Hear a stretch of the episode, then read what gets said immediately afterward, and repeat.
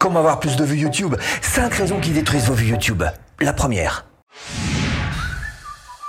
Première raison, ce sont les impressions que va faire YouTube. Les impressions, c'est pas n'importe quoi, c'est tout simplement montrer votre vignette et votre titre à tout un tas de personnes qui vont avoir envie d'ailleurs ou pas de cliquer dessus. En tous les cas, c'est toute la partie promo assurée par YouTube pour promouvoir votre vidéo. Ou dit autrement d'ailleurs par YouTube, Lorsque vous mettez en ligne une vidéo, YouTube commence à la présenter aux audiences pertinentes.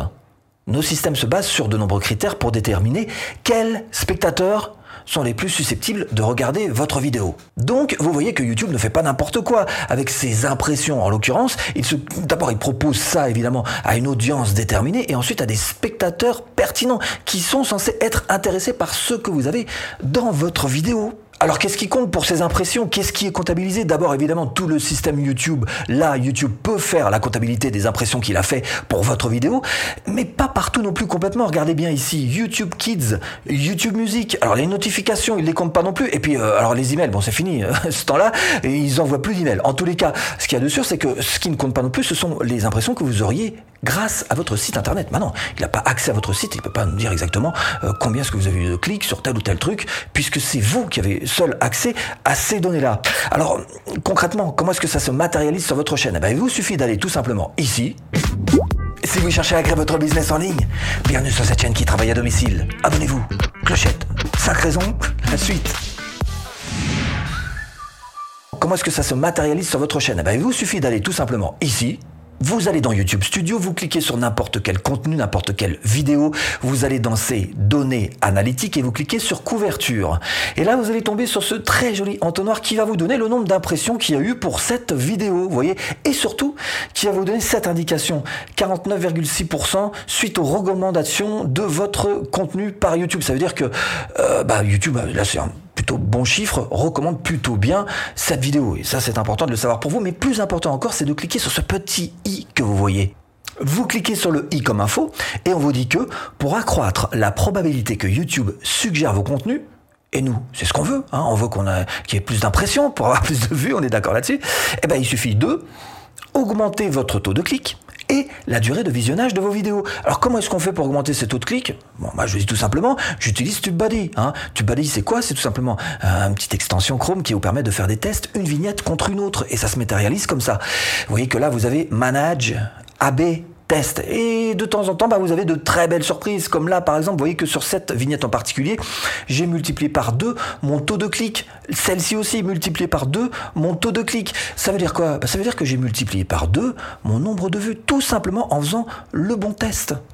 Voilà, donc là-dessous, je vous mets tout simplement ce TubeBuddy. Il y a 30 jours gratuits en version pro, donc avec cette version qui vous permet donc euh, de tester des vignettes A contre des vignettes B et donc d'augmenter votre taux de clic. Et puis la deuxième chose qui est importante à faire, c'est de s'occuper de votre durée de visionnage pour chacune euh, de ces vidéos. Alors, la manière la plus simple, la technique la plus simple qui existe, c'est celle du storytelling. Storytelling, j'apprends ça dans une de mes formations, celle qui parle de tunnel de vente et de vente, mais ça reste malgré tout applicable évidemment à nos simples vidéos YouTube. Et ça, ce sont deux stratégies qui sont très puissantes, que ce soit TubeBuddy ou le storytelling. Deuxième raison, vous allez voir que YouTube ne fait pas n'importe quoi. Deuxième raison. Alors d'abord, on a vu que YouTube ne faisait pas n'importe quoi, hein, qui présentait pas vos vidéos à n'importe qui. Alors où est-ce qu'ils font ces suggestions de vidéos? Où est-ce qu'ils font ces recommandations chez YouTube?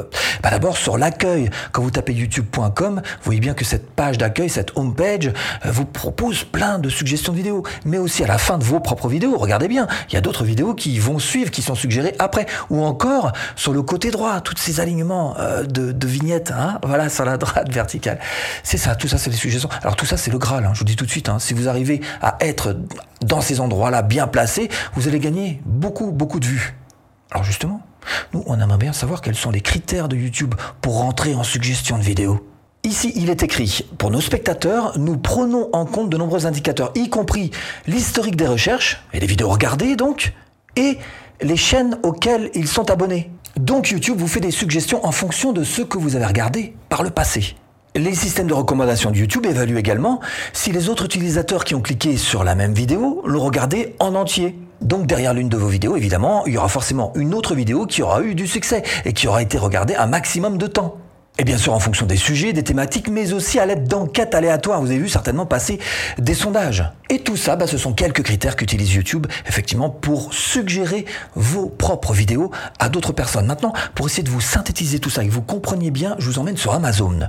Parce que sur Amazon, en fait, si vous regardez bien, ça fonctionne exactement de la même manière. Vous allez y voir, par exemple, l'historique de ce que vous avez acheté par le passé, et donc on va vous faire des suggestions en fonction de ce que vous avez acheté par le passé, et vous allez voir aussi des articles associés. Hein, et parce qu'effectivement, vous avez acheté tel article, on va vous recommander tel ou tel autre article et ça, bah, c'est ce qu'on appelle la personnalisation. Effectivement, le but de toutes ces plateformes, c'est de réussir à rentrer dans la tête de chacun des spectateurs et pour chaque spectateur réussir à envoyer le bon contenu ou le bon produit à acheter pour Amazon ou etc. etc. Bref, rentrer dans chaque tête. Alors nous, qu'est-ce que ça veut dire pour nous en tant que créateurs? Comment est-ce qu'on pourrait faire en sorte de, bah, se servir un petit peu de ça? Eh ben, on peut comprendre quoi? C'est que euh, ça va pas être facile de créer votre propre contenu si vous avez des préférences et des envies, parce qu'en fait, vu que YouTube à personnaliser chacune, chacune des expériences de chaque personne, il va falloir effectivement faire abstraction de nous, de nos envies, de ce qu'on aime, et faire en sorte de réussir à projeter un petit peu tout ce qu'on veut faire sur ce que veulent les spectateurs. Parce que eux, finalement, ils sont rois. Hein. Le contenu est roi, mais le spectateur, c'est Dieu, quoi, en fait.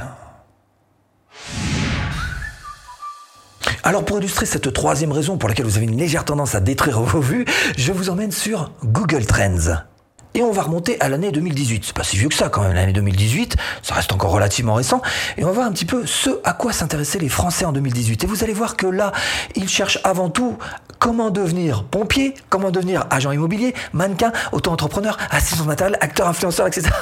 Donc ça, ce sont les préoccupations des Français en 2018. Les termes, les mots-clés les plus euh, souvent euh, tapés sur euh, Google. Et si on compare avec l'année 2020, à peine deux ans après, les tendances de l'année sont quoi? Eh bien, il cherche à savoir comment faire un masque, comment savoir si on a le coronavirus, mettre un masque, calculer son indice de masse corporelle, savoir faire du pain, euh, calculer une distance sur 100 mètres. Si vous regardez bien, ça n'a plus rien à voir. Les tendances sont plus qu'évoluées, elles ont carrément changé radicalement.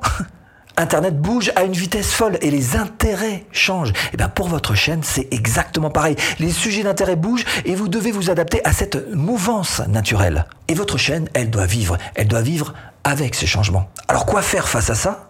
Eh bien, être prêt à faire évoluer ces vidéos. Pas le choix. Une chaîne, c'est un petit peu comme un grand voilier. Si le vent tourne, il doit réorienter ses voiles. Une chaîne, eh ben, ça peut même aller jusqu'à carrément pivoter, si besoin est. Pivoter.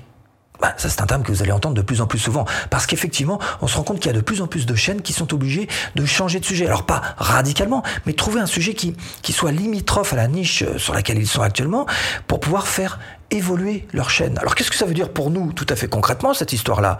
Ben, Ça veut dire qu'il va falloir ancrer un mot fort, un mot clé dans votre tête, c'est le mot adaptabilité. Quoi qu'il arrive sur votre chaîne, sachez vous adapter et ne pas hésiter quelquefois à pivoter pour cette quatrième raison dont je vais vous parler, on se dit souvent qu'il n'y a pas grand-chose à faire. Et pourtant, Quatrième erreur pour éviter de détruire vos vues, c'est tout simplement la compétition. Je rappelle que la compétition, ça peut être une grande source de motivation, comme ça peut être une grande force d'autodestruction. On a tous des chaînes compétitrices en tête, on est d'accord, certaines réussissent mieux que nous, ok, on est aussi d'accord là-dessus, d'autres moins bien aussi, mais une chose est sûre, on n'a aucun moyen de contrôle sur elle. Vous pouvez peut-être battre un concurrent, deux concurrents, cinq, dix concurrents. Il restera toujours un onzième, un douzième, un quinzième, un vingtième. J'entendais l'un de mes concurrents dire euh, je, vais, je vais casser la concurrence. Alors d'abord c'est un petit peu prétentieux, hein, d'une part, et puis d'autre part, son seul moyen de casser la concurrence, c'était de casser les prix. Hein. Bah, tôt ou tard, il tombera sur quelqu'un qui cassera un peu plus les prix que lui. Donc le seul moyen de régler ce problème de concurrence, c'est de comprendre que le seul concurrent qui compte, c'est vous. Alors oui, c'est vrai que la concurrence, ça compte. On peut pas nier que, effectivement, la concurrence, c'est pas toujours très très clean. Hein. Il y a des fois, on vous copie. Je dis non. On détourne vos propres contenus. Concurrence.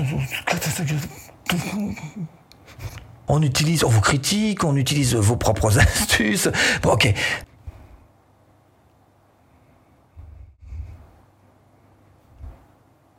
Mais cela dit, on ne peut rien contre la concurrence, pas plus qu'on ne peut changer d'ailleurs la nature de l'homme. Les sportifs de haut niveau, et ils ont compris ça, ils savent que le principal facteur sur lequel ils peuvent influer, c'est eux. Donc la principale erreur à éviter, c'est de se laisser embarquer par cette histoire de concurrence. Restez focus sur vous-même, restez aligné avec votre propre travail.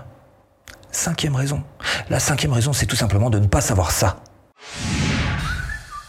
Vos vidéos sont des fruits, des oranges, des citrons, des bananes même pour certains, mais ce sont des fruits.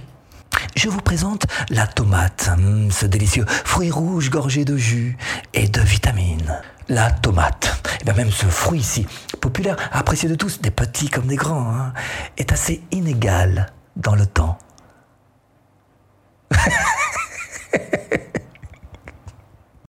Google Trends. Si on tape tomate dans Google Trends, eh bien on se rend compte que les 12 derniers mois n'ont été un succès qu'au mois de mai et en été. Est-ce à dire que la si populaire tomate est régurgitée en hiver hein euh, Et puis quel rapport avec nos vues? Hmm Eh bien le rapport c'est ce mot-clé, le mot saisonnalité. Effectivement, on se rend compte que même si la tomate a des périodes de haut et des périodes de bas au sein d'une année, il semblerait que ce soit la même chose pour nos vidéos. Donc il n'y a pas raison que nos vidéos et nos vues quelque part ne subissent pas les mêmes effets de la saisonnalité. Ça devrait même carrément être pour vous euh, une matière à stratégie. Si je vérifie à quel moment YouTube est le plus regardé en France sur une année, il existe clairement un pic entre fin novembre et mi-janvier c'est ce qu'on appelle la saisonnalité. En clair, si vous cherchez à, faire marcher votre chaîne un petit peu mieux, peut-être que ce serait intéressant pour vous de mettre le paquet en saison hivernale, là où il y a plus de spectateurs sur YouTube. Hein, tout comme on préfère manger des tomates quand elles sont bien mûres. La saisonnalité. Et si vous cherchez à vivre de votre chaîne YouTube,